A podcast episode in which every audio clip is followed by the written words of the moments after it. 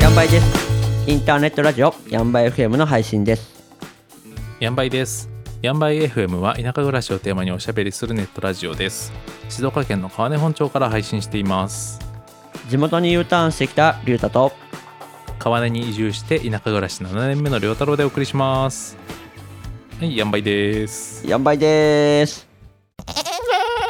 暑い日が続いております。本当ですね。めちゃめちゃ暑いです。もう全国のニュースで川根本町の名前が出ることもありましたね。で、まさかの上位にランキングしましたよね。ねえそう。あの暑い日39度あったみたいね。 39度そう39度とか38.8度とかを記録してるみたいですよあの8月の頭になんか僕、ちょうどなんかネットを開いた時に、全国平均2位だったんですよね、その時間で。あそうそうそうそう全国2位になってたねいやー、39度って、人の体温より暑いじゃないですか。ねそうだよちょっと39度はあれだよあの PC PCR 受けなきゃ 本当ですねなんか風邪ひいたのと同じ検査必要ですレよベルっすよねいやーほんとこんなんじゃ外入れないっすよマジできついきついとてもとても危ないよもう本当にねなんか外で作業してる人とかねやめた方がやめ今日は休みなよってなっちゃいますよねねえほんと気をつけてって感じだよねでさこういうよく最近ネットのツイッターとかでよくある話よくある話とかたまに見かけるんだけどさあのこの39度とか38度っていう温度がどんなどんな話すごい話なのかっていう例え話で出るのがあの仮面ライダーブラック RX っていう仮面ライダーのシリーズ僕がちょうど子供の頃の世代だと思うんだけどああそうなんだ僕そうですね知らないからそうですねちょっとうんまあ、この中でね敵役のなんだっけクライシス帝国っていう人がか人じゃない なクライシス帝国っていう敵がねそうそうそうそう世界征服じゃないけどああはいそうそうそう敵側のねがその人工太陽を作って東京をめっちゃ熱くしてやろうっていうエピソードがあってはあはいはいはいその時の人工太陽が東京をどれぐらい熱くしたかっていうと38度だそうですえー、38度にしたんですか東京をねえ今今普通よ東京38度じゃないですか侵略しなくてもなんでもってことは当時からしたらその気温ってありえない気温だったってことですよねそうそう気温38度なんてとんでもないみたいなえー、それが感じだったんだよね当時としてはねうんそれが今当たり前のようにとんでもないしそりゃ暑いわけですよね危ないですよだってね人類滅亡しちゃう温度ですから そうそうそう東京は危機に東陥る京や危つ機にだから陥る、ねうんそうそうそう実際さあの気象庁のサイト見たらさあの気温日本の平均気温ってこうどんどんどんどん上がっててうんうんうん上昇トレンドなんだよねここ、えっと1900年からかなの記録があるんだけどあー1900年からずっと上がり続けてるってことですよねそうえっ、とねへー 100, 100年で1.28度平均気温が上がってるとああそうかそれを聞くとちょっとしか上がってないなって思っちゃうけどまあ平均気温ですもんねそうそうでこの、まあ、全く同じペースで上がり続けてるわけじゃなくてそのあの涼しいシーズンとかもあるしその平均線より上のところとかもあって今ちょうどね2020年とかはその平均線より上結構ね上の方なんですよあーあじゃあ相当暑いってことですねでそのね1980年から1990年ぐらいがその平均線より下のところにあったので例えばそんぐらいと比べると1.5度以上は高いかなっていう感じかな平均気温でね、うんうーん平均気温で1.5ってことは実際そのスポットで見たら相当暑いですよねきっとそうポイントポイントでね、夏だけ見れるともっと実は差があるかもしれないしいやでもなんか毎年毎年いや去年より暑い気がするって思いながら過ごしてますもんねほんとほんと確かに自分たちが子供の頃と比べたらエアコンも毎日ついてるし確かに暑くなってる感じするもんねなんか子供の頃エアコンってまああったら欲しいけどそこまで必要じゃなかったっすもんねうんうんなんかたまに本当に暑い日に今日だけつけようかみたいな感じだったもんねうんそうですねそんな感じだったもんなうちはうんなんかほんと扇風機とかちょっとなんかあのなんだろう冷風船っていうのちょっとなんか水み水とか氷入れてはいあれぐらいでなんとかなっちゃいましたもんねあれ気持ちよかったもんなあれいいっすよねい今ほぼ見ないっすけどね見ない ねあもう見ない多分あれだよね湿度が上がっちゃうんだろうねうんとそうそううちもさ今年ついにエアコンをつけましたよ本格的なやつをあじゃあ今までなかったんですねあのなんか窓にはめるやつをあの寝室につけててふんふんふんふんふんそれでまあ6畳ぐらいはなんとかああ涼しくできできたみたいなけど今回はちょっと今にドーンと大きいやつをつけましたもう据え付けのやつうんで全体を冷やせるように、 20畳用のやつを買いましたね、でかくないですかなんかこう二間丸ごと冷やせを冷やしてるかなと思ってそう結構古民家って空間もあるしへ下手したら隙間とかもあるからちょっと強めの方がいいんですよねきっとそうそうその隙間がねやっぱり冬の隙間の風の具合とか見てると夏も多分結構冷気がね逃げたりあ熱気が入ってきたりするんだろうなと思ってちょっと強めのやつをねガンガン冷えますねこれはいいですよいやー最高ですねうんそうだね日中は特にやばいねやばいっすよね、日が落ちてくるとそれなりにうん過ごしやすくはなるけど確かにさっきねな1時間ぐらい前にエアコンのない部屋の温度計見たら27.6度湿度82%とかだったかな湿度82%そうもう夜9時近かったけどうんそれはちょっとねあの気持ちよく寝れる感じではないな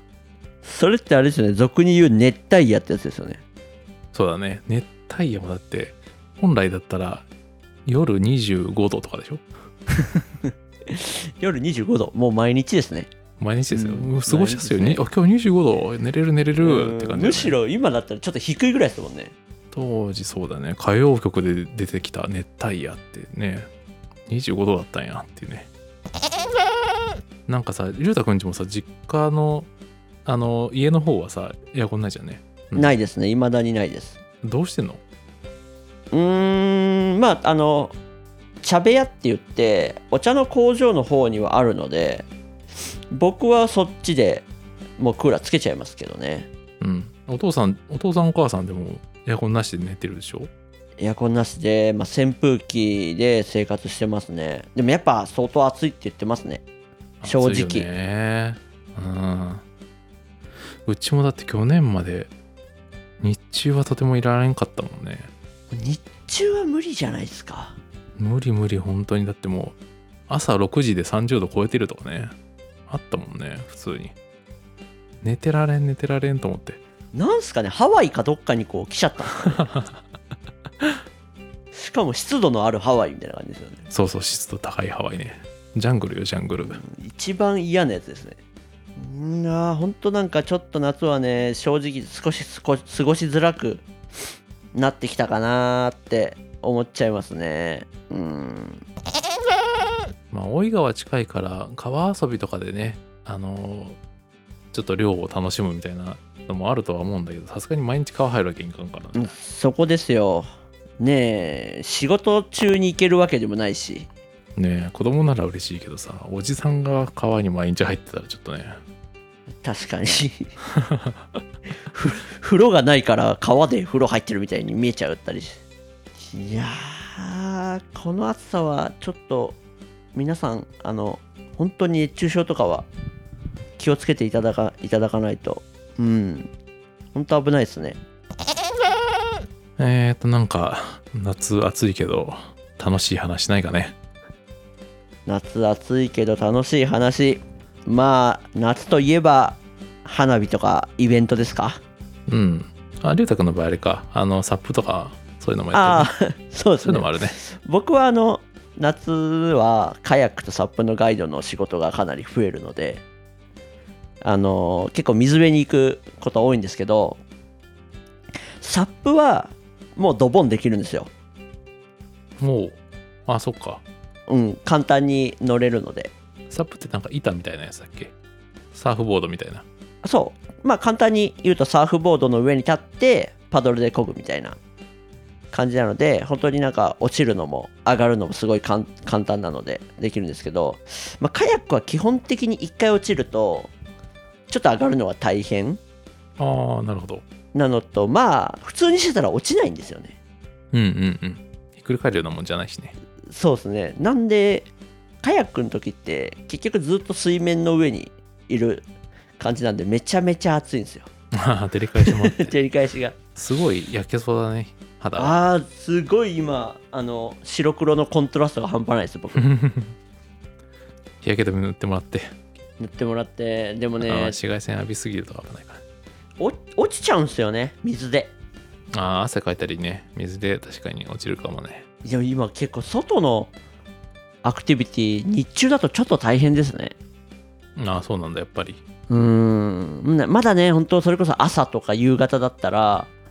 ちょっと涼しくていいんですけど本当日中はねちょっと気をつけないと、うん、熱中症とかのリスクがどうしてもやっぱ僕もやっぱガイドしてる時のお客さんには本当にこまめな水分補給をお願いして気をつけてもらってますねうんまたねなんか河原でバーベキューとかやってる人もねアルコールとか飲むと結構脱水するんで気をつけてほしいですねうん確かに確かにねアルコール飲んだ分ぐらい水飲んだりとかしてね花火とかは、えーそっちはあるんだっけセンツの方は川根本町というか川根本町の方はとつい先日ちょっと終わっちゃいましたね花火がああ本当にはいそれがあの小長井地区っていうとこの、えー、とお祭りだったんですけどはいはいあの千頭駅の川挟んで向かい側のあそうですねうんが3年に一度のちょっと大祭りでへえあそうなんだうんうんで結構花火もあのー上がるこの辺にしては、うん、上がるんですけど それで、うん、そのイベントが多分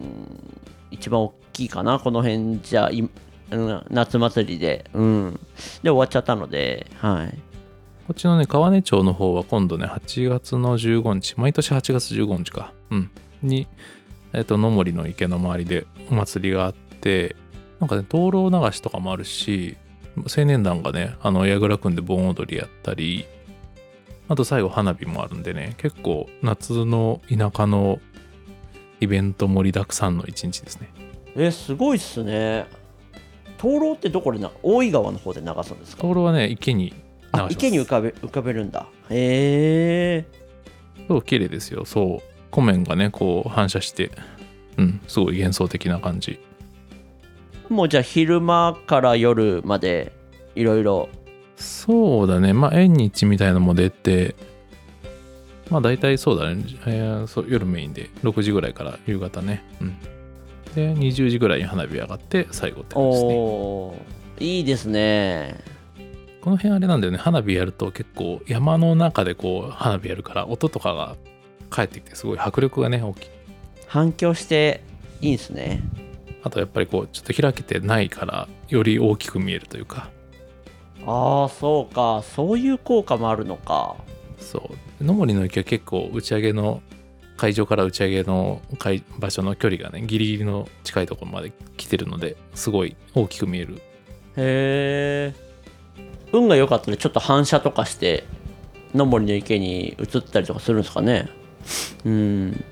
まあ、あとは例年だとなんか夜店市って言って商工会のに登録してるお店の人たちがあ通りにこうお店を連ねてへみたいなえ出店が出るんですねそうそうそうそうんであとは青年団がやってる音楽フェスがあるのでその3つが結構川根町の夏のイベントの肝かなうんえー結構ありますね川ね夏そう毎週のようにあるからね本当になんかでも楽しいですね毎週あったら子供たちとかもそうそう青年団メンバーとかも毎週顔合わせるからね全部の祭りに手伝いに出てたりするからうわーなんか僕も今青年団でいろいろあれですけど忙 しいと大変ですよね正直若手はね、重宝されますから。そうですね。若手が動かないといけないんでね、どうしても。でも、川根いいっすね、夏。いろいろイベントあって、大変よ、やる方は。やる方はね。やる方は大変ですよね、 やっぱり。僕も今、つくづく、ちょっと思い知らされてますが。遊びに来てって感じです。ね、でもせっかくね、やるならいろんな人に来てもらって、楽しんでもらった方が絶対いいですもんね。まあ、やる方もね、うん、楽しいからね、楽しんでやってるからね、飲みながらやって。ぜひね、じゃあ、川根のお祭りもみんな遊び行って。えっ、と、日程で言うと、8月の15日に、そののもり祭りっていう花火があって、9月の3日に青年団の音楽フェスビッグネイチャーがありますんでう、わー、音楽フェス。いや、いい響きですね、音楽フェス。頑張ってますよ、青年団。令和の時代に青年団が。青年団がもう、まあ、もうね、全然この辺だと青年団って言葉普通に出てきますからね。青年団って、昭和かみたいなね。昭和が残る街ですよ。川根、本川根、中川根は。そう前ね地域おこし協力隊やってた時にあなんか東京の方の取材にこでその取材に来てくれた人がいてなんかこの町の暮らしとかどうですかとか普通に話したけど青年団がねこういうこういうことやってねみたいな話したけど青年団とか普通にないよな東京でと思って 取材終わった後に気づいたっけい向こうの人から何も言われなかったんですか、特に。や特にそうそうそでもまあ、ないっすよね。うないよね青年団なんてまだあるんだって感じだよねうんうんなんか浜松にいた時ですら聞いたことないですもんないよねうんうんうんなんか実行委員会とかならまあはあ、委員会形式でね、やってるからね。委員会の中のほとんど青年団みたいなね。ですよねうんうんうんこっちだとマジで単純に若い人が集まってやる感じですもんね手伝うっていうかその、うん、田舎は田舎でやることがありますねやっぱそうだね。夏はね、帰省で帰ってくる人もいるからね。お盆休みとかね。うん、ちょっと賑やかですね、やっぱり。まあねちょっと川根本町とかまあ本当全国的にね暑いんだろうけどなんかそういうイベントとかで楽しんでなんとか夏を乗り切りたいですね頑張っていきましょ頑張っていきましょう。こんな感じで、ヤンバイ FM は、ヤギとか地域おこし協力隊とか、移住とか、田舎暮らしをテーマにおしゃべりしていきます。う公式サイトに音声や動画の配信先とか SNS とかの情報をまとめてありますポッドキャストが便利なのでぜひフォローしてくださいお便りもお待ちしてますほほいじゃあねー